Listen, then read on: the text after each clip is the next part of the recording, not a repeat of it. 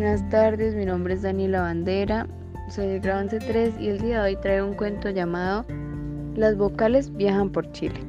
Las vocales se levantaron muy temprano.